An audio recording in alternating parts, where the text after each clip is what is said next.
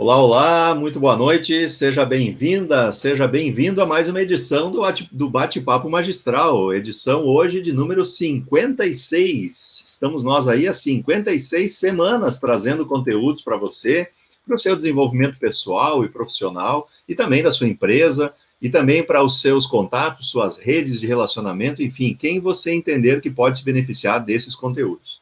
E para a nossa conversa de hoje, que vai falar sobre os erros, os erros, será que erros existem?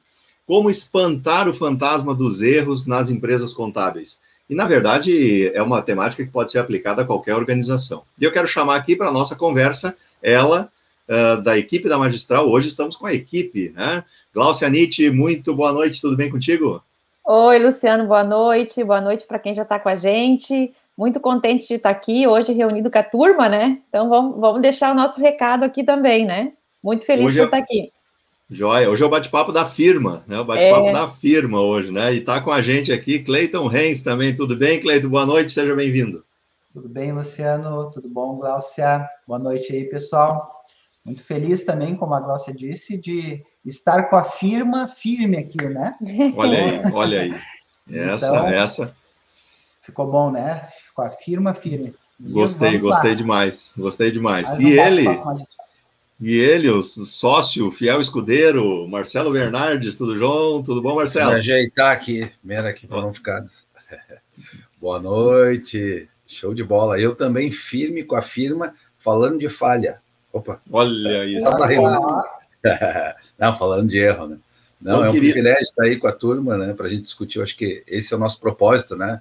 Refletir um pouco sobre questões relevantes nas empresas contábeis e a gente sabe que a empresa contábil que é, tem a essência o serviço e é composta por pessoas e será que o ser humano erra, não erra, por que, que ele erra?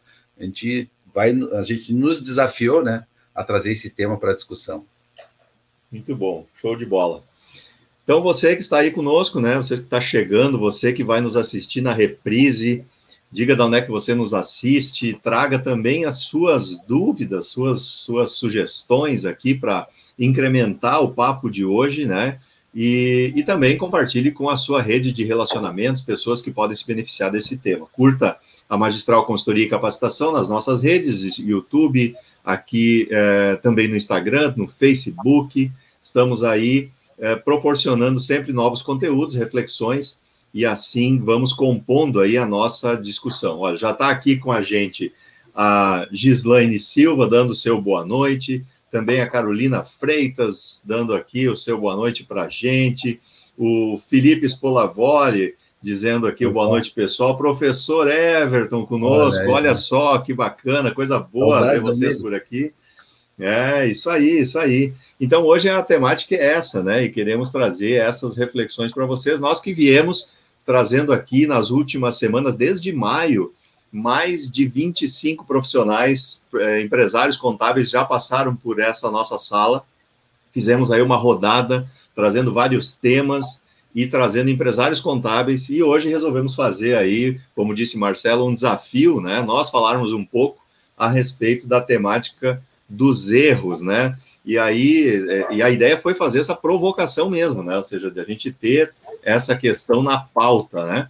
E a pergunta é essa, né? Ou seja, quando a gente está falando de, de erros, né, pessoal, é, fica estranho assim, a gente, tá, mas erros, mas a gente erra, é claro que erra, né? Basta, basta a gente ser gente, né? É simples assim, né? E, e, e como é que a gente associa falha e erros nas empresas de serviços, aqui nós estamos falando de empresas contábeis, e associando com outras realidades. Aqui nos bastidores a gente estava falando é, ontem ou anteontem, não lembro, sobre é, nós que viemos, alguns de nós que veio da indústria, né?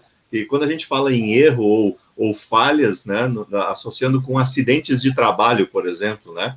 Então, acidentes de trabalho numa indústria, eles têm uma representação, né? A gente fica é, sempre com aquela situação assim do que, que aconteceu, por quê, aonde que foi.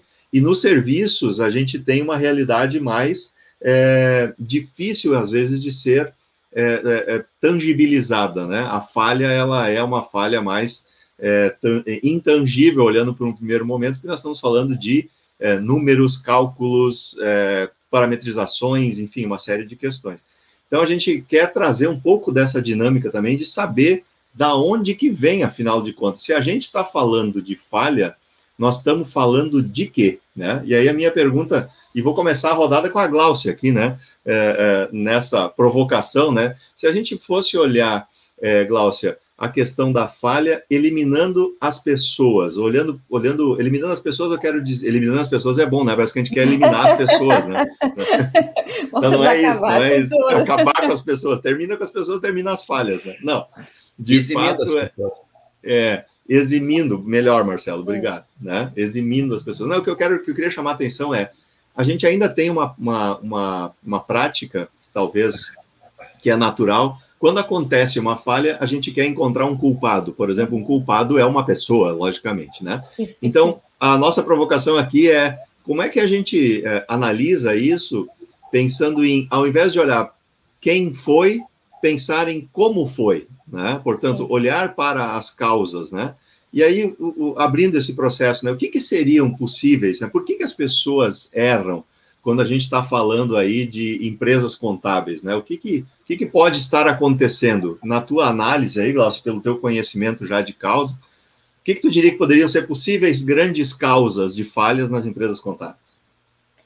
É, eu, eu, acho que, em geral, nas empresas que prestam serviços e como as contábeis que têm um, um, requer um conhecimento muito amplo de muitas coisas, a falta de conhecimento ainda é uma das causas principais. É, a falta de conhecimento, não só no sentido assim de, de você saber do que você está fazendo, né? Mas de todas as atualizações que você precisa estar tá pendente, de uma atualização tem que ser repassada para toda a sua equipe. Então, a gente sabe, né, da, da do quanto as empresas contábeis buscam estar sempre atualizadas e estar sempre com seus conhecimentos em dia. Mas nesse aspecto eu queria relatar assim um outro lado que eu aprendi com a parte de transmitir o conhecimento, que as pessoas elas aprendem de formas diferentes. Então, muitas vezes, né, você é uma pessoa da equipe, o líder ou uma que vai fazer o treinamento externo, que vai fazer o curso, que recebe a informação, e essa pessoa tem que transmitir para os demais. Ou essa pessoa vai mudar de função e precisa treinar uma outra pessoa na função dela. Então, muitas vezes eu já utilizei um método para explicar à pessoa sobre como executar a tarefa, saí super tranquila, tendo certeza que aquilo era mais do que suficiente e acontecia um erro na sequência, acontecia uma falha. Então, eu aprendi que as pessoas não aprendem da mesma forma. Né? Eu sou uma pessoa que eu gosto muito de escrever, eu gosto de, literalmente de desenhar. Então, quando eu vejo algo escrito, desenhado, que eu peguei a caneta, fui lá e fiz, eu aprendo. É, eu tenho dificuldade em aprender se eu ver só numa tela. Tem pessoas que não conseguem escrever, tem pessoas que não conseguem gravar tantas explicações, tem pessoas que precisam repetir mais vezes uma determinada tarefa até se sentirem aptas a fazer realmente essa.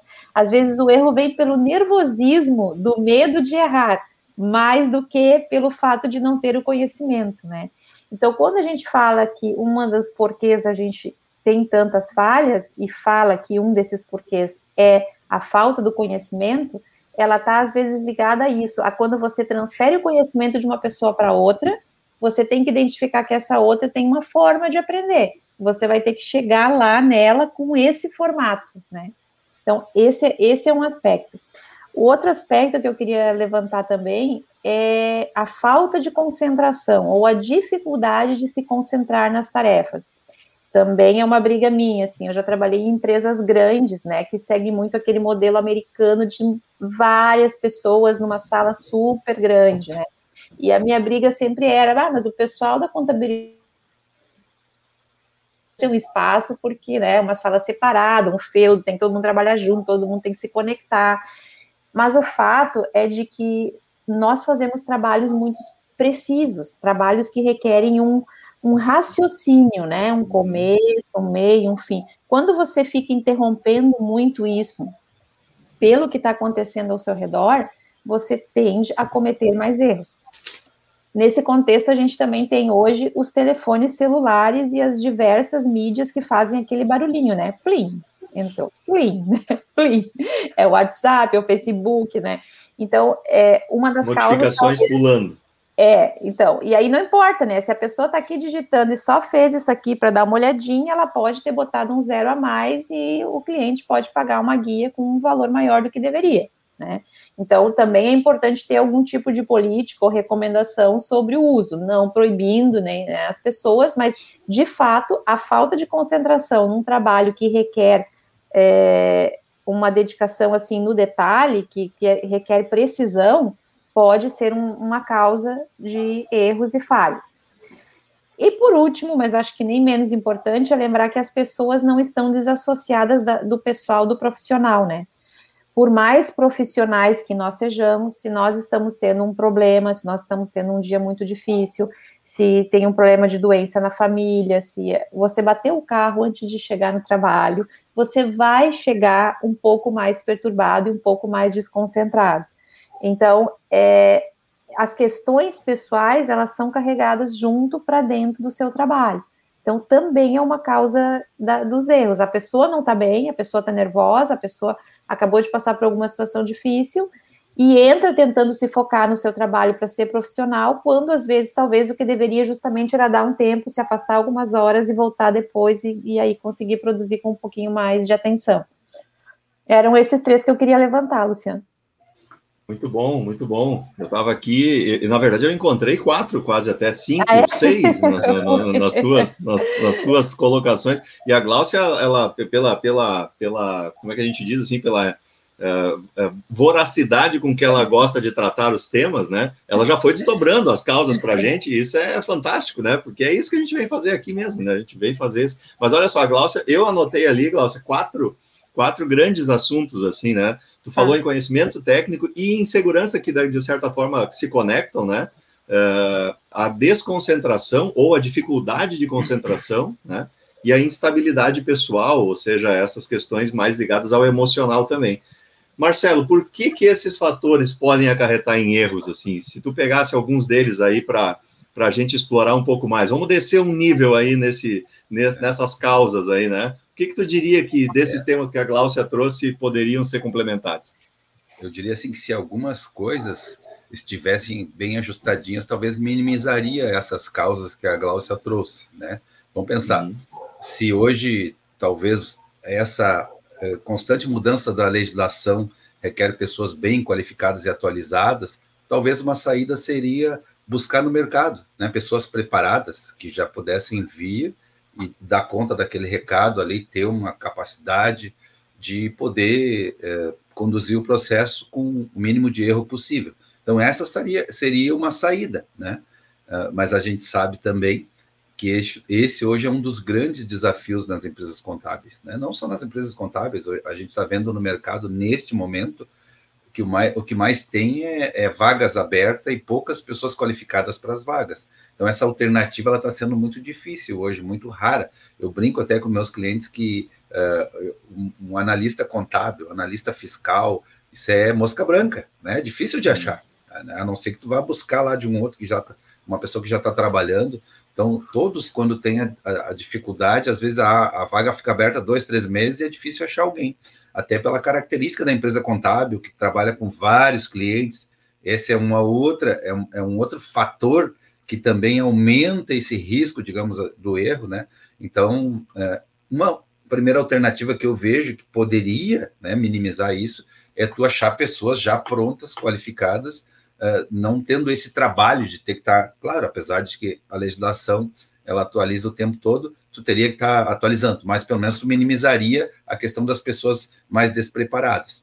E então, esse ainda talvez seja um desafio que poderia mas ele está bem difícil de, de, minimizar esse problema, vamos pensar assim, né? O outro é uma sistemática de capacitação, né? de capacitação, de atualização. Só que aí, de novo, o que, que eu vejo, assim, uh, eu tenho, a gente tem falado muito nisso, é, é, é, os fatores que muitas vezes faltam na empresa contábil, gestão de clientes e gestão de pessoas, né? Uh, tu, as pessoas entram, mas não tem talvez processos sistematizados, e aí essa questão de tu, um, um dos subsistemas de, de recursos humanos é um, um plano de treinamento. E para ele realmente ser um plano de treinamento, não é assim, ah, tem um treinamento, vou fazer, vou fazer e vou controlando. Não, não.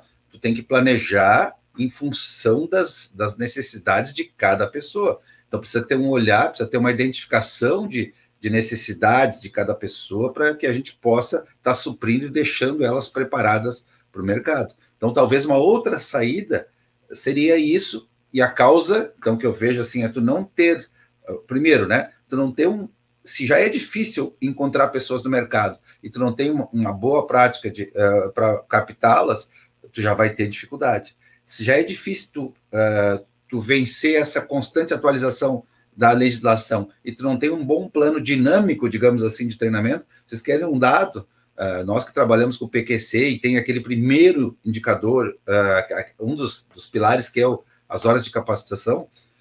Quando tu diz lá que a empresa tem 10 horas de capacitação, isso não significa dizer que todas as pessoas fizeram 10 horas, muito pelo contrário. Na maioria das vezes é metade das pessoas que fizeram a, a 20 e as outras não fizeram nada, né? Então, essa média é muito perigosa. É, é o problema história, da média, né? É. Aquela história, né, que o, o Pedrão, nosso amigo, disse assim: ó, a média é perigoso. O rico come dois frangos, o pobre não come nenhum, os dois comeram um. Né? Na verdade, um, um passou fome e o outro tá, comeu bastante. E acontece isso também, né? Tu tem um treinamento que não é equalizado, assim. Eu vejo assim que na, na maioria das vezes assim tem as oportunidades, elas aparecem, a empresa investe, mas nem sempre é, é, se segue a essência de um plano de treinamento, que é identificar a necessidade, ver exatamente o que cada um precisa, e aí trabalhar em cima das demandas para poder é, fechar essa equação. Então, o segundo fator que eu vejo que é uma deficiência também é isso, assim, essa falta de sistemática, sabe? De, de método adequado que inicia na, na não, não pode iniciar na demanda uh, uh, sugerida lá fora, tem que iniciar na necessidade identificada aqui dentro. Né? Talvez essa seja uma dificuldade que a gente encontra também em relação à capacitação. E o outro fator que poderia minimizar os dois. Olha só, esse terceiro que eu vejo poderia minimizar os dois, né? Que tá aí, nós estamos falando dos três que a Glaucia trouxe também, que infelizmente também é um desafio, que é assim, o cuidado do líder, né? O cuidado do líder. Só que nós estamos falando de um líder que é uma pessoa, normalmente uma pessoa técnica, né? Que ainda está operando bastante e de repente foi promovido e tem que cuidar, gerenciar, né, um, um setor e liderar uma equipe, né? E um dos uma das principais responsabilidades do líder é esse cuidado. Hoje mesmo a gente estava dando curso de feedback, esse cuidado, né, com as pessoas, identificar exatamente o que cada um. É, eu estava pensando até quando a Glaucia falou, por que que muitas vezes a gente erra? Porque a gente está inseguro, né? Ela falou dessa questão emocional. Hum.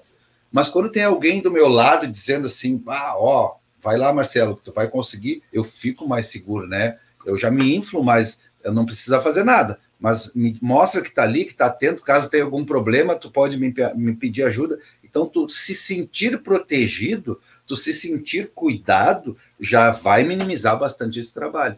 Agora, imagina, se ninguém olha para mim, só de vez em quando para dar um xingão, né?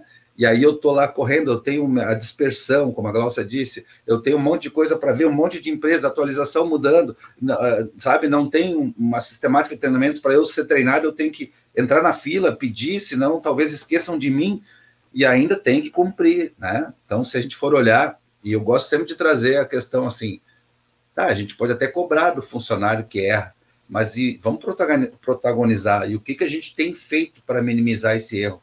como tu mesmo disse, né, Luciano, nós não estamos procurando o culpado, estamos procurando as causas, e as causas estão dentro dos processos da empresa. Então, talvez Isso. alguns processos possibilitem, vamos pensar assim, risco a gente nunca elimina totalmente, né? A gente consegue mitigar, minimizar. minimizar. Então, o que, que eu posso fazer para minimizar o erro? Aí, dentro dessa lógica da Gláucia, uh, por enquanto eu nem estou dizendo o que eu posso fazer, né? Mas quais são os fatores que aumentam a, a possibilidade desse risco?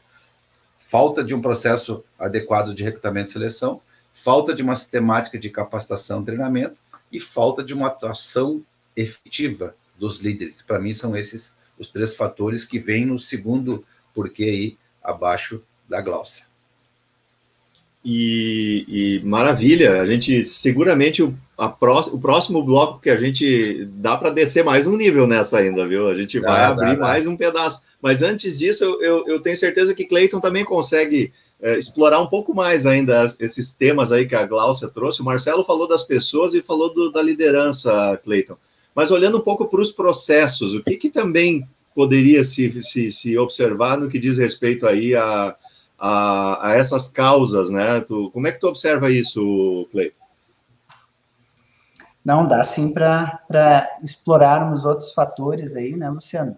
Com relação aos processos, e que, eh, eh, de certa forma, né, vem impactar esses, esses fatores já apontados pela Glaucia e o Marcelo, acabam impactando nas pessoas também, né? Se, a, a, se o nosso processo ele não está devidamente ajustado ou preparado para levar em conta é, questões como a desconcentração ou a instabilidade causada por fatores até mesmo externos nas pessoas, isso só vai piorar, né? Imagina, a pessoa chegou, como a Glaucia deu exemplo, bateu o carro, chega no escritório, com o que, que ela se depara? Um, dezenas de atividades para entregar, né? Às vezes ali no dia, na semana, multiplicado, né? Por cada uma das empresas que tem que ser uh, atendida pelo escritório, né? Então, há dezenas de obrigações multiplicadas pelo número de empresas. E aí chega e se depara com isso. Então, assim, é esse, e, e até dá para se dizer, esse excesso de obrigações para é, serem cumpridos, ele também é um fator né, externo, que muitas vezes não se tem controle, porque uma das atividades do escritório contábil, da empresa contábil, é cumprir essas obrigações para os seus clientes, né? Mas esse volume grande que muda todo o tempo com a legislação impacta diretamente nisso. Então, aí que vem a questão do, do, do, dos processos, né? Então, como que vai, como que o escritório, como que o empresário, como o profissional ele vai lidar com todas essas entregas, todo esse volume imenso de tarefas que são necessárias, se não tiver, por exemplo, um bom sistema de prevenção de falhas. O que, que isso significa, né? A, a, a, empresa, a organização, ela precisa ter uma sistemática de controle dessas entregas, de, de controle dessas tarefas, de é, é, é, não apenas o controle, né? O controle, eu vou controlar aquilo que está sendo feito, por quem que está sendo feito, é, é, em que momento está, quando tem que ser entregue. Mas, uma vez realizado e esse controle me apontou o que está sendo feito, tem um outro fator que também é importantíssimo e que, se não for dada atenção especial, vai ocasionar erros, ou é um potencial, né, forma de encontrar erros, que é a conferência. Esse sistema de prevenção aí de erros, ele tem que ter uma conferência. Seja através de um robô, o sistema que permite fazer um cruzamento, nós até conversávamos, né, antes ali no, no, no aquece, no informal, né, da, da prova real, né? Então, Vai lá, a gente faz um, um, uma subtração, uma soma, né? uma, uma divisão, depois o que a gente vai fazer? A prova real. Vai, prova real. Fazemos a divisão, vai fazer a multiplicação para ver se está certo. Né?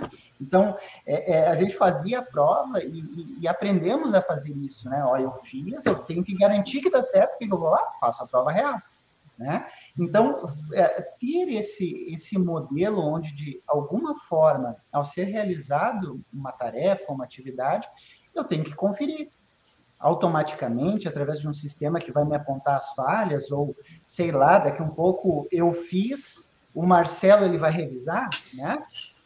Mas isso faz parte desse sistema e muitas vezes é, é, por alguns desses fatores, né, não há essa conferência e isso vem impactando, né? Vem subindo aí nas, nas causas né, desses erros que são que, que acabam ocorrendo na empresa. E uh, ainda sobre os processos, o que, que são processos? São métodos. Então, uh, dei esse exemplo, né? Ter um sistema de prevenção. Mas como será esse sistema de prevenção?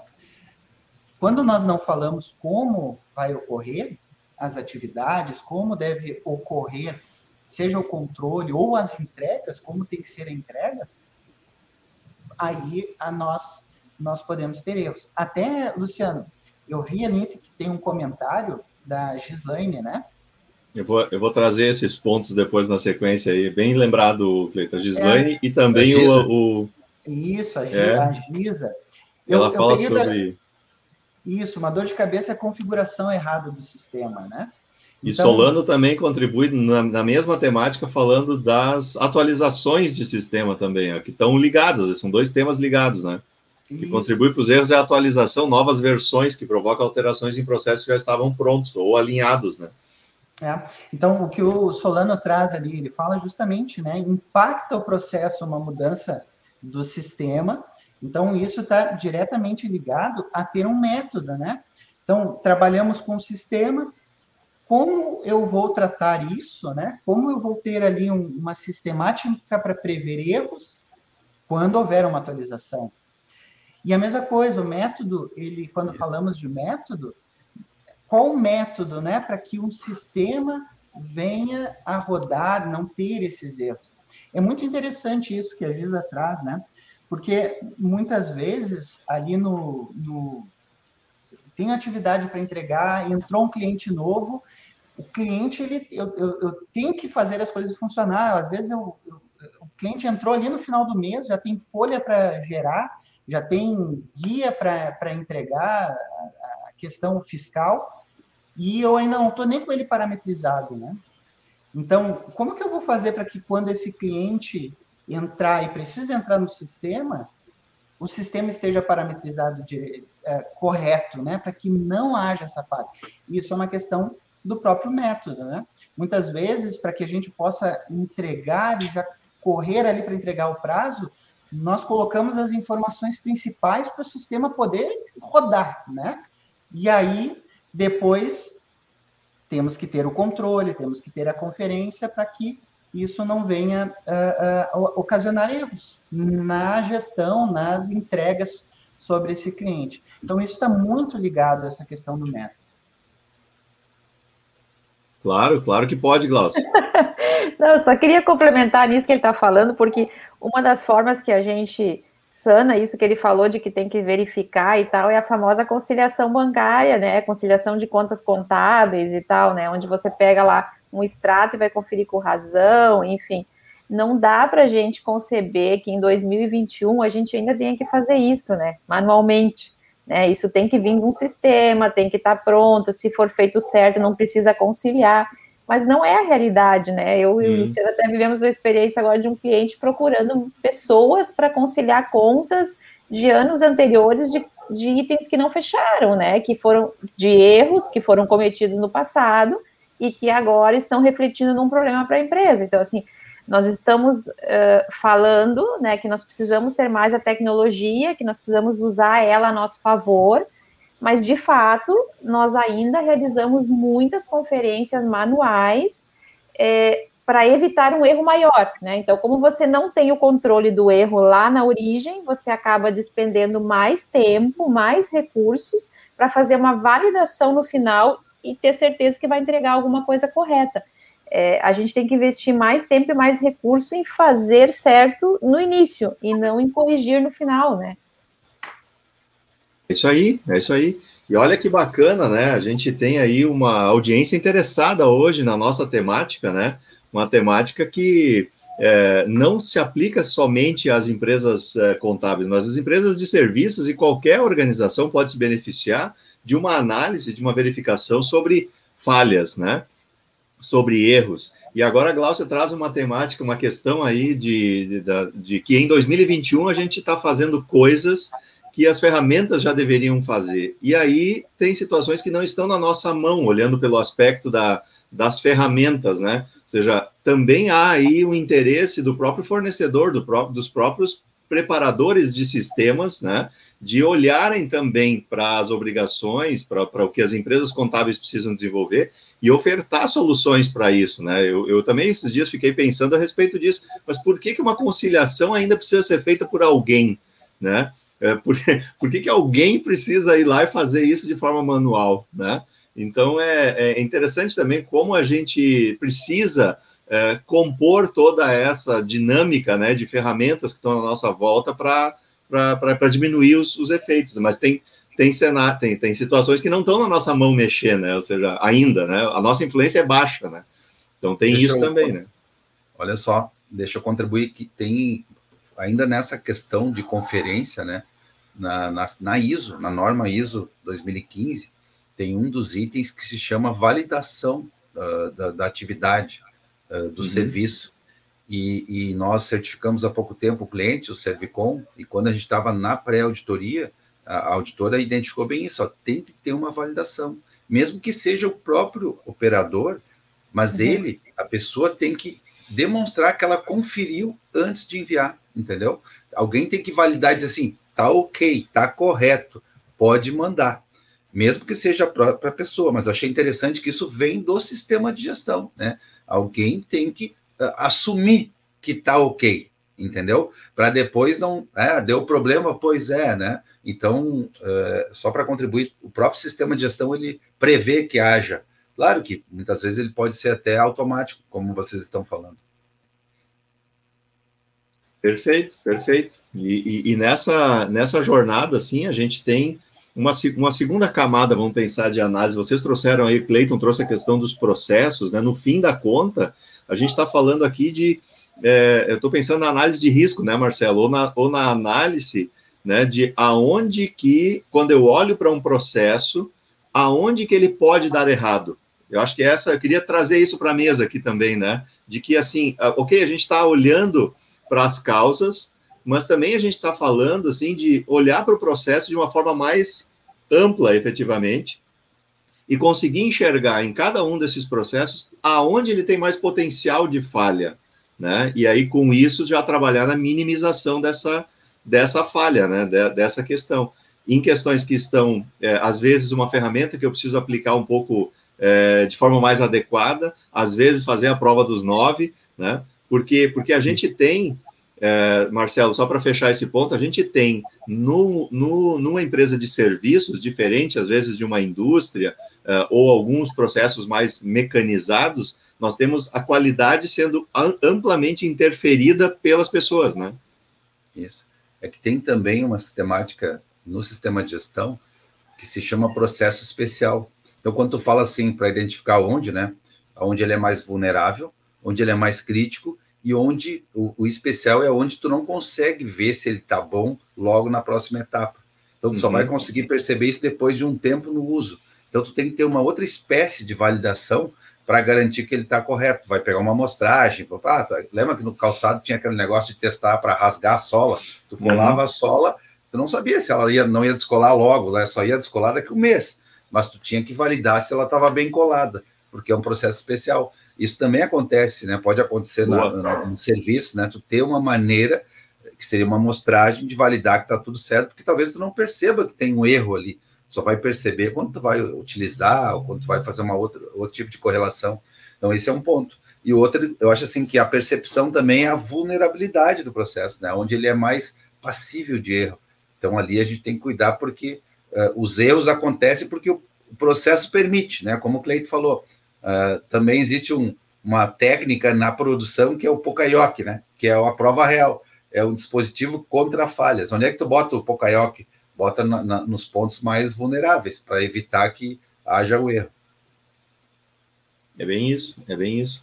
E é, e é interessante como, quando a gente está falando desse aspecto, né, é, como que nós, é, Glaucia, conseguimos enxergar num, numa, numa segunda jornada, né? Nós estamos falando aqui de é, o quanto as pessoas impactam, mas como é que eu desço esse nível? Como é que eu trabalho de uma forma assim, a olhar de forma mais específica? Que, que ações a gente poderia começar a, a pensar quando a gente está falando aí da capacitação das pessoas, do envolvimento, dos indicadores, né? É, a gente está sem pensar ainda em soluções, mas o que, que mais pode estar tá aí sendo relacionado na, na em, em, segunda camada de causas aí? É, eu vou, eu tenho dificuldade de falar de problemas sem dar solução, sem dar pitaco nas soluções, né? Eu tenho que ficar me freando, porque senão. Mas eu vou me atrever. Ah, deixa, deixa eu falar uma coisa louca para dar a resposta já no, no início, né? É, Sabe aquela, aquela, é. aquela aluna que sempre está com o dedo levantado é. para responder quando mas, o professor pergunta? Calma, mas, deixa eu aproveitar, Glaucia, até para dar mais uma contribuída aí, com a, já que tu vai falar de, dessa questão. O Marcelo estava falando do, do, do, do, do, Como é que é? Processos especiais, né, Marcelo? Uma coisa que, enquanto tu estava falando, eu me lembrei e depois acabei esquecendo de falar. Mas tu pega, assim, no processo da contabilidade tem um outro episódio ainda que eles não acontecem todos ao mesmo tempo, né? Eu digo ao mesmo tempo assim, não estão todos. Ah, o, a contabilidade vai trabalhar depois que fiscal já fez, que DP já fez, que já entregou suas obrigações e tal, e a contabilidade vai trabalhar às vezes no mês seguinte ou no outro mês, às vezes, ou até mais, dependendo de como que eu organizo meus processos internos. Aí eu vou voltar lá atrás com coisas que né, já foram inconsistências de contas contábeis que lá no, no, no, DP, eventos que foram gerados lá no DP. Então, tem também essa, esse acúmulo, vamos dizer assim, né, Glaucia? Isso também é uma interferência, né? Sim, com certeza, porque existe uma, uma dependência, e quando você vai fazer as verificações, é, uma parte daquele processo já foi até esquecido, porque aquela pessoa já está fazendo outro processo de outra empresa, né? Então você tem que voltar uhum. lá relembrar, né, buscar histórico. Então, esse time, quanto maior ele for, mais difícil ele fica de validar. E no final das contas, é o departamento de contabilidade que faz essa verificação ou essa validação que o Marcelo estava comentando antes. Quer dizer, de certa forma, lá ele também valida o trabalho dos outros departamentos, né? Então, quanto mais esse tempo for alongado, mais difícil fica essa validação. Isso, porque Isso. tu vai, se tu acha um erro ali, tu vai ter que voltar e revisar tudo no fiscal, refazer muitas vezes até obrigações, então é bem isso. É a lógica, assim, senão é um processo especial que nem sempre tu percebe lá no fiscal que tem um erro. Só vai perceber quando tu vai tentar conciliar na contabilidade, né? Sim. O... Agora, desculpa, pode falar. Não, diga, diga, lá, diga lá. Só queria trazer uma provocação para o Cleiton aqui depois, mas é, complete, por favor, Galton. Não, não, é que eu já ia, eu ia falar um pouco agora, falando dessa parte de processos, eu ia me atrever aqui a falar, na verdade, de um assunto em que o Luciano é, é o mestre do, do tema, né? Mas eu vou, vou me arriscar aqui um pouquinho. Eu queria falar do processo de, de recrutamento, né? E também dos processos de treinamento, que segue um pouquinho aquilo que eu estava comentando lá no começo, como as, a, a, o principal a causa inicial, né, da questão. É, a gente sabe que o processo de recrutamento, né, a gente sempre sugere que ele tenha né, uma descrição do perfil, das competências, né, que seja buscado todos os, os aspectos da pessoa para fazer as entrevistas e poder fazer uma seleção mais qualificada. Mas eu concordo muito com o que o Marcelo falou antes e que está muito difícil achar boas pessoas uh, é, que se encaixem nos perfis que a gente busca para as empresas que a gente dá assessoria. E não é, infelizmente, uma questão só do, das empresas contábeis. Assim, tá, isso está forte no metal mecânico, está super difícil. Uhum. E é uma coisa que eu tenho dificuldade de entender porque hoje a gente tem uma facilidade maior para ter acesso à informação, né? Tem mais gente fazendo faculdade que na nossa época, por exemplo, uhum. tem muito curso online disponível para formação. É, essa nova é, geração tem mais habilidades e mais capacidades de aprender nesse mundo mais digital. E quando parte para você buscar alguém e com alguns requisitos, você não está encontrando, tá difícil. Então, os processos de seleção, eles vão ter que ser mais adequados também. É, eu até hoje a gente não está aqui com a Lúcia, porque eu não sei se foi ela que me disse, mas alguém dos nossos colegas aqui me falou que contratou uma pessoa formada em pedagogia para trabalhar na área de departamento pessoal, se não me falha a memória. Eu queria confirmar Olha se isso. era isso mesmo. Mas o que, que é a questão? A parte técnica, você pode ensinar se a pessoa tiver a predisposição. Alguém que é formado em pedagogia tem métodos de aprendizado, tem uhum. capacidade de receber e transmitir informação. Então, a gente vai ter que fazer uns desbloqueios, assim, na nossa mente, nesses processos de recrutamento, e, e, começar a ver outras alternativas, né? Ou a gente fazer programas mais internos de multifuncionalidade, ter, ter, de repente, uma pessoa adicional que possa rodar entre os setores para quando faltar, poder colocar essa pessoa mas uh, o processo de, de, seleção de pessoas vai ter que se adaptar, porque a gente não está encontrando os profissionais como a gente encontrava alguns anos atrás disponíveis, e isso também é uma causa de erros, porque por não encontrar, acabamos recrutando erroneamente, e aí começa um ciclo que não termina, né? Uhum. E também, desculpa, pode falar, Marcelo. Primeiro, a, a Lúcia justificou a não presença, tá? Ela e a Marta na visita, na visita de possível novo cliente. Ela me falou, vai ter uma visita, pena que eu não vou poder estar junto. Não, mas, mas ela, é, ela tem créditos. eu queria contribuir contigo também, que eu vejo, é que assim, a gente consolida um risco, né, quando tu tem um ponto fraco interno e uma ameaça externa. Então, existe uma ameaça de falta de gente qualificada, isso aí é ponto né, que todo mundo concorda. Mas, para complicar mais ainda, uh, tu concorda que às vezes não ter um processo estruturado de recrutamento e seleção dificulta muito mais. Então, assim, já tem gente, já é difícil de achar gente, mas tu não tem uma, uma prática sistematizada, talvez isso piore bastante. O que, que tu acha? Não, com certeza. A prática tem que estar sistematizada e tu também tem que poder fazer avaliações, tem que poder, te, né, poder fazer testes com as pessoas. É, também está acontecendo isso, né? Da pessoa é, dizer um perfil, você demora um pouco mais de tempo para perceber, né? Tem a ver com, com como a pessoa é, né? Mas nas próprias competências, é, eu já me deparei com essa situação da pessoa relatar que tem determinadas competências e quando ela é colocada para iniciar as atividades, ela não tem aquelas competências. Então, é, o processo tem que estar tá estruturado a tal ponto, inclusive, de você poder checar algumas coisas antes de efetivar a contratação. Claro, a gente sempre tem um contrato de experiência, tem um período, mas é que aí você já gastou toda a energia, já, né? já investiu, já fez aquela suspiradinha cheia a pessoa, né? e aí 30 dias depois você descobre que você não achou, que você perdeu 30 dias que você não procurou e tem que recomeçar. Então, o, o, o processo ele tem que estar estruturado. E do, da mesma forma que tem que estar estruturado o recrutamento, tem que estar estruturado também o plano de treinamentos. Isso. Porque até o, o, o, Ademir, que está nos acompanhando aqui, fez um, um, um, comentário ali antes, que tem a ver com o que eu falei lá no início, né? Ele disse ali, Luciano, se não me falha a memória, comunicação não é o que você fala, é o que o outro entende, né? É, é isso. É exatamente isso. Então, é isso que eu me referia à questão dos treinamentos lá naquele meu primeiro comentário. Então, o plano de treinamentos ele tem que existir, ele tem que ser criterioso, tem que ser levantado as necessidades, tem que ter um, uma sistemática para coordenar isso. Mas ele precisa, mais do que tudo, ser eficaz, né? Ele tem que, ser, tem que produzir o resultado que você. Eficaz ou eficiente? Depois vocês me corrigem. Eficaz. Ele precisa. Ah, muito bem, falei certo. Os dois, então. né? Os ah. dois. Os dois. Os dois. Mas, o Mas que, é que o eficaz é aplicável, assim, dá o resultado, né? É, ele tem que ser eficiente porque ele tem que acontecer, vai, tem que ser eficaz para trazer resultado, né? Tem que trazer resultado. Isso. Só vai ser eficaz se for eficiente. Se for eficiente, exatamente. E aí, para isso, essa parte da comunicação, ela é muito importante, porque, como eu disse, nem todo mundo aprende da mesma forma. Então, você pode mandar três pessoas para o mesmo curso externo. Você vai rece receber de volta três profissionais com conhecimentos não homogêneos. Alguns vão ter entendido mais, outros menos, e alguns vão ter entendido, inclusive, diferente de outros, né? Então, tem que ter aquele processo também de balizar isso internamente e de cuidar muito quem internamente explica para quem, né? Porque esse ensinar aí internamente tem que acontecer, mas ele tem que ser eficaz.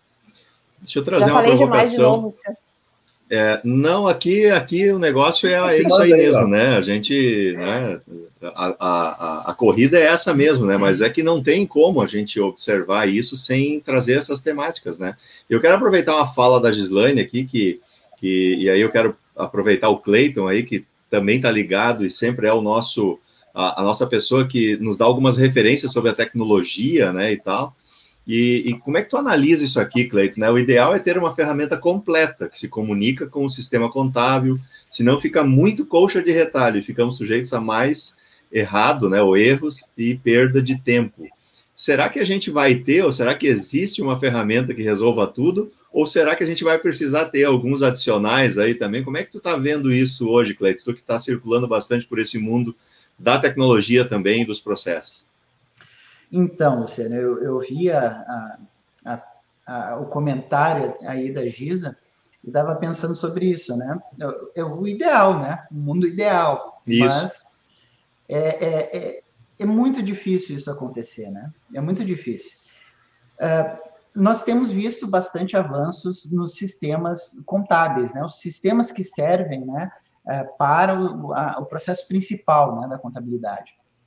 Alguns deles já introduzindo uma série, série de ferramentas, inclusive de gestão de tarefas, de conferência automatizada, né? Na medida que eu vou, por exemplo, fazendo fiscal, gerei lá a, a, a, as obrigações, gerei a guia, o sistema ele já anexa isso no portal do cliente e, e, e, e quando eu começo, ele, ele já tem lá a tarefa no, no gerenciador de tarefas para me indicar que eu tenho que fazer aquilo com tal prazo e quando eu termino, lancei tudo, fechei, ele já marca como concluído, né? Inclusive que já está lá no portal, lá para o cliente, já foi enviado e-mail.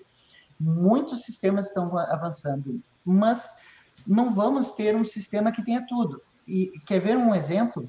Uh, nós falamos antes, acho que foi o Marcelo, esqueci, porque a gente fala bastante coisas assim e acabei agora esquecendo quem falou. Mas uh, acho que foi a Glaucia, né? Dos clientes, né? Enviarem, os clientes também têm um, um, um fator importante que se a empresa contábil não estiver uh, com atenção a isso, pode ocasionar erros, que é o processo lá de envio das informações. Uhum. Né? Então, digamos assim, nós temos diferentes empresas com segmentos de todos os tipos. Quantos clientes não, não, preci, não querem e não precisam um sistema para lançar lá o seu, o, o, a sua ordem de serviço, a sua venda, né? Tiram uma nota de serviço no mês lá, um MEI, por exemplo, né? Mas eu faço a contabilidade dele. Então, eu tenho que receber muitas vezes essas informações manuais.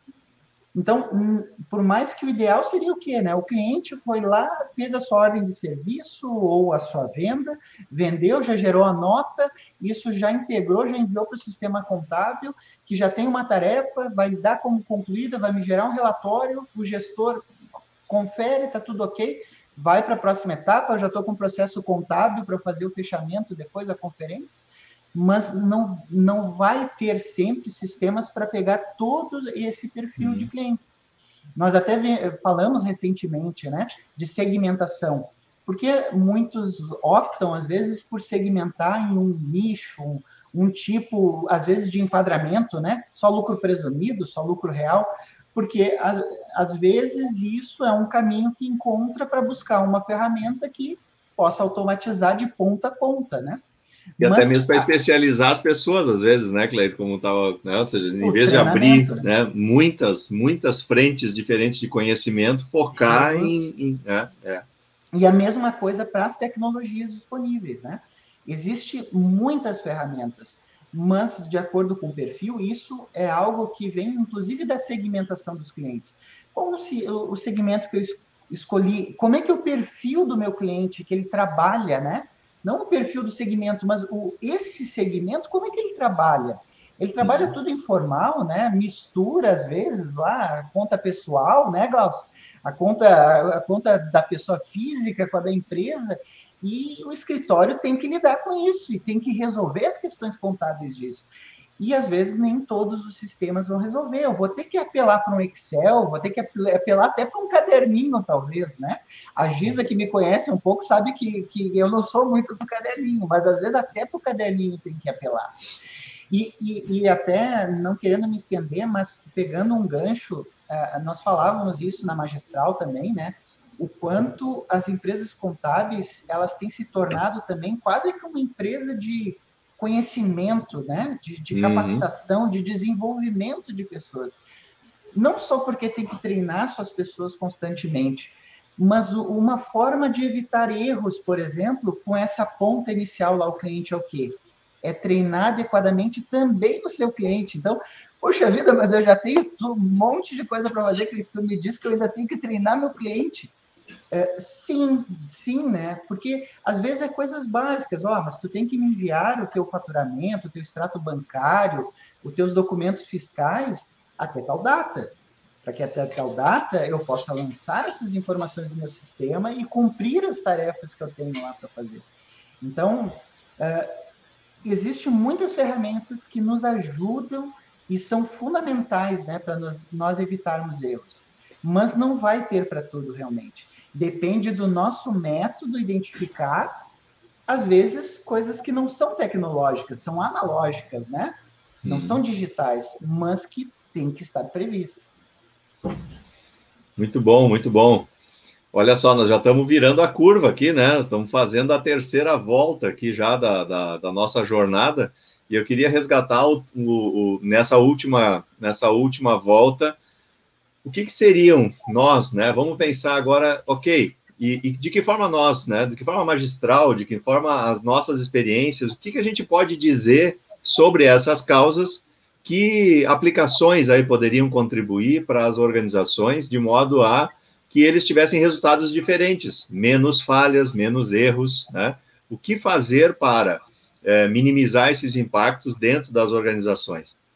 Depois eu quero fazer uma contribuição e vou deixar para o final sobre essa questão aí de capacitação que a Alcia trouxe muito bem, né? De que forma também a gente pode dar uma olhada para essas, essas realidades, né? Usando agora o, o advento né, das Olimpíadas, né? Que nós estamos aí em plenas Olimpíadas, né? Eu quero depois fazer uma rápida reflexão a respeito disso, mas vou deixar para o final Gurizada, como é que a gente pode, vou passar para o Marcelo, como é que a gente pode trabalhar, Marcelo, isso de é, que soluções, que caminhos, né? Vamos pensar agora em, inverter o negócio, né? Tá bem, já falamos aí das, das causas, né? E, e seguramente a nossa audiência está olhando aqui e vai nos assistir, escutar depois.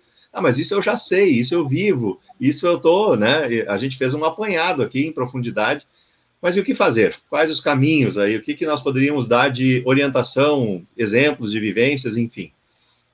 Ok. Bom, vou seguir a mesma linha do Clayton, puxando a questão da liderança também. Acho que dois uhum. fatores, né?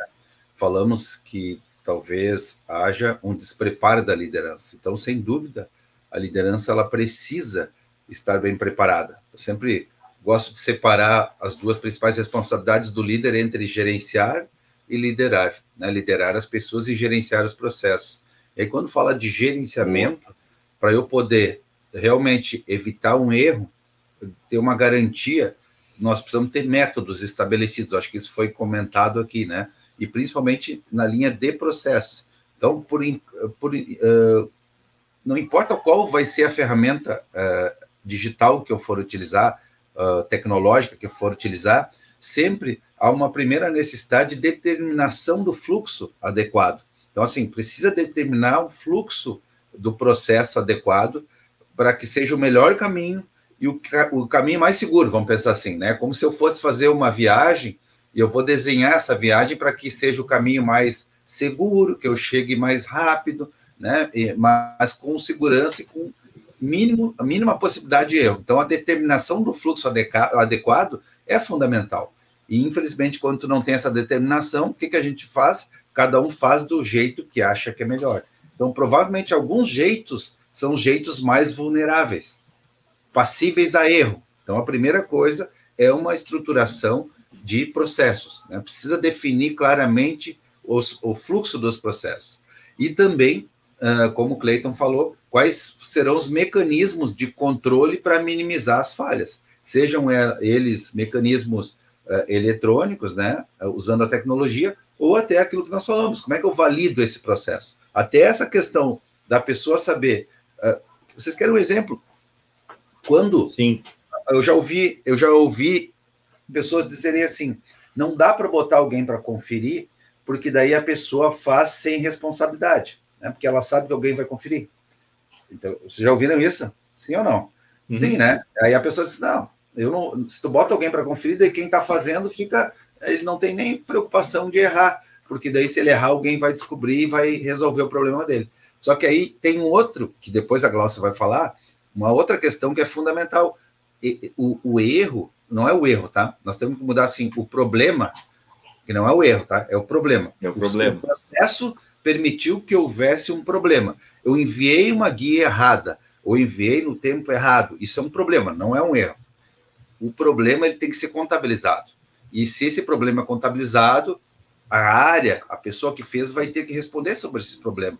Então, mesmo que tenha alguém que confira para mim, digamos que eu faça e alguém confira, o problema foi comigo, foi na minha área. Então, não tem essa história assim, ah, não bota alguém para conferir, porque daí a pessoa não vai estar preocupada e vai fazer do jeito que ela quiser. Não, ah, vai ter alguém para conferir, e isso é uma forma até de tu ver a confiança daquele processo. Então, quando tu monitora, tu vai conseguir ter mais confiança. Isso tudo tem que ser estabelecido, né?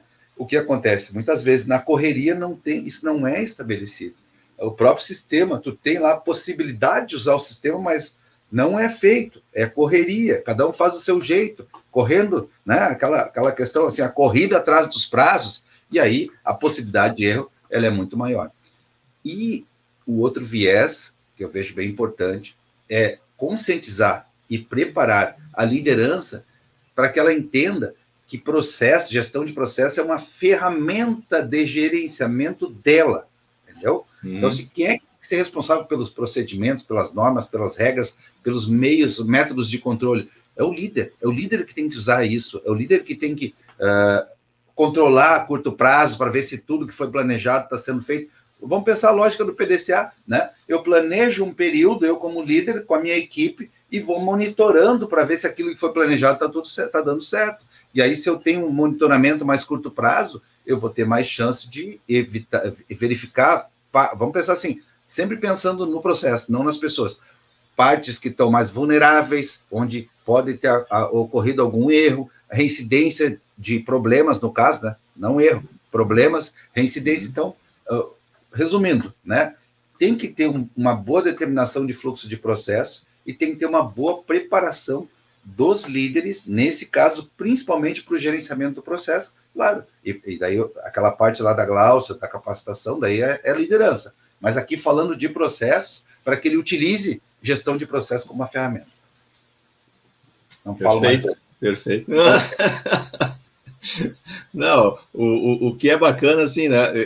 O que o Solano traz aqui abre uma live nova para nós, né? Assim, a gente nem a gente nem vai entrar no desdobre aqui, mas eu vou colocar aqui só para, né? O que que o Solano, vocês provocaram o Solano, né? Vocês provocaram a nossa audiência, né? E essa questão aí da confusão do CPF com o CNPJ, né? Com as contas da pessoa física com a jurídica. Como é que fazer essa classificação de forma automática? Né? E aí ele, né? é, aí ele assim, sempre vai precisar o olho humano. Eu penso que sim, eu penso que sim, é, e, e, e o, que acontece é isso, né? Daquilo que nós estávamos falando, Solano, que é é, limpar as variáveis, né? Ou seja, se eu consigo resolver as outras coisas de forma mais automatizada, é aí que o olho humano vai se dedicar, ou seja, né, vai se dedicar para aquilo que ainda precisa ser colocado o olho humano, né? Acho que, acho que tem um pouco por aí também. Mas abre uma live nova aí, dá para a gente abrir uma outra é. discussão é. aí, né, Glaucio? Tem a ver com a orientação Não. que o Cleiton falou também para o cliente, né? Claro, com certeza. É, então, eu só queria dizer, realmente, a gente teria que falar uma live inteira disso, não vai ter como automatizar, né? É claro que vai ter que analisar, mas eu só queria dizer para o Solano que, de minha parte, eu coloco o terror nos meus clientes, tá? Eu digo que vai bater Receita Federal, que eles vão pagar dois meses de faturamento só em impostos, que eles podem ir presos porque é falsidade de documento. Eu faço o possível para que a gente consiga fazer essa separação e consiga assumir esse papel de que o Prolabore tem que ser né, separado das contas, mas enfim, é, é uma luta. É isso aí, é isso aí. E o, e, o, e o nosso professor Everton, nosso parceiro, falando aí, né? Concordo contigo, Marcelo. Muitas vezes falta desenvolvimento interno dos processos para acompanhar as dinâmicas dos mercados, né? Que impacta é. também nisso que o Cleiton estava trazendo há pouco ali, né? E o Kleber Nóbrega, nosso colega que sempre está por aqui, hoje chegou né, mais tarde, né? Uh, o contador não erra, ele registra diferenças a maior ou a menor, diz ele, né? É, na realidade ele não erra, ele só se engana, né, Luciano? Então, então. Olha que fique o registro, ó, já encontrei balancete com a conta escrita, diferenças a procurar. O nome da conta. o nome da conta. É, eu já encontrei isso há muito tempo, mas eu já encontrei. Sim. Na França, eles fazem muito esse tipo de coisa, né? Tem muita coisa fora do. Né? Resta saber é. se encontrar as diferenças. Então, então, tem isso, né? Tem isso. Mas, gente, a gente está encaminhando aqui o final da, da nossa jornada, né? Eu queria, eh, antes de passar aqui para as nossas considerações finais, que cabem ainda alguns complementos, é alguma coisa que a gente tenha ficado em aberto, mas eu só queria fazer um registro aqui com relação a, ao tema que a Glaucia trouxe muito bem antes de treinamento, né? E, e a importância de olhar a gente tem que ficar atento na empresa que tem, tem, tem o treinamento, e isso é permanente, e o treinamento é da rotina, né? Ou seja, é as pessoas saberem usar bem o sistema, saberem usar bem as ferramentas, né? Usarem e conhecerem dos processos de forma em profundidade. Então, treinamento é permanente, é tarefa, é saber fazer bem, né? E, e, e todo mundo na mesma tarefa, né? Como disse o Marcelo, né? Se a gente pedir para cinco pessoas que fazem a mesma coisa dizer como fazem, nós vamos encontrar cinco processos diferentes, em geral, né? Então, qual, mas qual é, o, qual é o processo da empresa, né? Ou seja, a gente, a gente é muito bom em dizer o que e e, até quando, né? Mas o, o como, o como e o porquê fica para cada um fazer do jeito que acha melhor, né? E aí a gente, aí, aí realmente as coisas ficam mais difíceis, né? E a outra, e a outra questão é a questão do, do que eu falei da, da, da, das Olimpíadas, né? É, é, é o aí sim, aí é o desenvolvimento, né? É, a dificuldade que a gente tem de trazer profissionais da rua é porque há uma, uma carência né, de trabalhar desenvolvimento das pessoas. Uma coisa é treiná-las para a rotina, outra coisa é olhar para o indivíduo e pensar como que eu vou melhorar essa pessoa, né? Qual é o plano de desenvolvê-la daqui para frente, né? Então, como que o auxiliar vira assistente, o assistente vira analista, né? E quais os caminhos de desenvolvimento das pessoas? Qual é o empenho que eu tenho que colocar para que elas tenham desempenho, né? Nós estamos vendo nas Olimpíadas aí o desempenho dos, dos atletas, mas qual é o empenho que eles têm para poder chegar lá e desempenhar aquelas performances que eles fazem, né? E que tanto abrilhantam aí o, o trabalho. Então, isso dá para a gente trazer para dentro das organizações também. Rodada final, amigos. É, vou começar pelo Cleiton, depois Glaucia e encerro com o Marcelo aqui. O que, que a gente ainda pode fazer de considerações para a gente fechar o nosso pacote? Já estamos aí com uma hora de encontro. Entendi. É, curto e grosso, né, Luciano? uh, dois, dois pontos assim para fechar e, e, já agradecer a audiência. Assim, Luciano, eu achei muito interessante o que tu disse isso, né, de treinar os níveis, né? O que, que eu faço para ele ser é, é, auxiliar, assistente, coordenador, gerente, nós encontramos muitas vezes o medo de fazer isso, né? Ah, uhum. Ah, mas eu, eu, a última vez que eu fiz isso, eu peguei a pessoa lá, ele era auxiliar e ele ficou coordenador. Quando ele virou coordenador, ele saiu. Faz parte do desenvolvimento isso, né? Também. Então, não ter medo de fazer isso. Se for feito de uma maneira, né? Esse processo, né, onde a empresa domine isso, eu, se esse, eu desenvolvi essa pessoa de auxiliar a coordenadora e ela saiu, eu já vou estar desenvolvendo um outro ali que já vai estar pronto para substituir, né? Então é, é, é, como se fosse uma linha de montagem, né? De, de treinamento ali onde a gente vai fazendo isso. Uh, não podemos deixar, né? Nos deixar levar por esse medo, de, uh, e deixar de treinar as pessoas, que é tão importante hoje para que uh, haja o desenvolvimento, a melhoria né, dos processos da, das empresas. Um outro ponto, eu falei dos sistemas, mas eu só queria dar uma dica, né, com tudo isso da colcha de retalhos que a Gisa falou, uh, uma dica importante sobre os sistemas é assim, se informe de todos os recursos do sistema que você usa antes de contratar mais um, dois, três, quatro. Uhum. Nós uhum. vemos muito isso, né? Às vezes um bom sistema subutilizado. Por quê? Porque uhum. às vezes não se treinou, não se conhece todos os uhum. recursos, não paga suporte e não usa para treinar sua equipe, extrair tudo. Isso é importantíssimo. Antes de buscar outra solução, primeiro veja tudo que o uhum. seu sistema já instalado e que está utilizando pode ajudar você. Isso é importantíssimo. Não só para é, ocorrerem menos problemas, mas também para economizar recursos. Né? Isso é muito importante. Uh, de processos, o Marcelo já fechou muito bem, mas eu queria dizer, né, pense em implantar um sistema de gestão.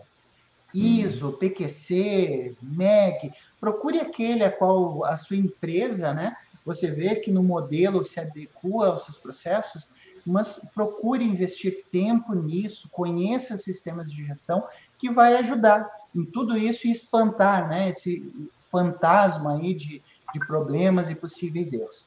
Já aproveito e me despeço, Luciano, obrigado aí, pessoal, obrigado a toda a audiência por estar aí, é um prazer estar com vocês aí no Bate-Papo Magistral. Uma boa noite a todos.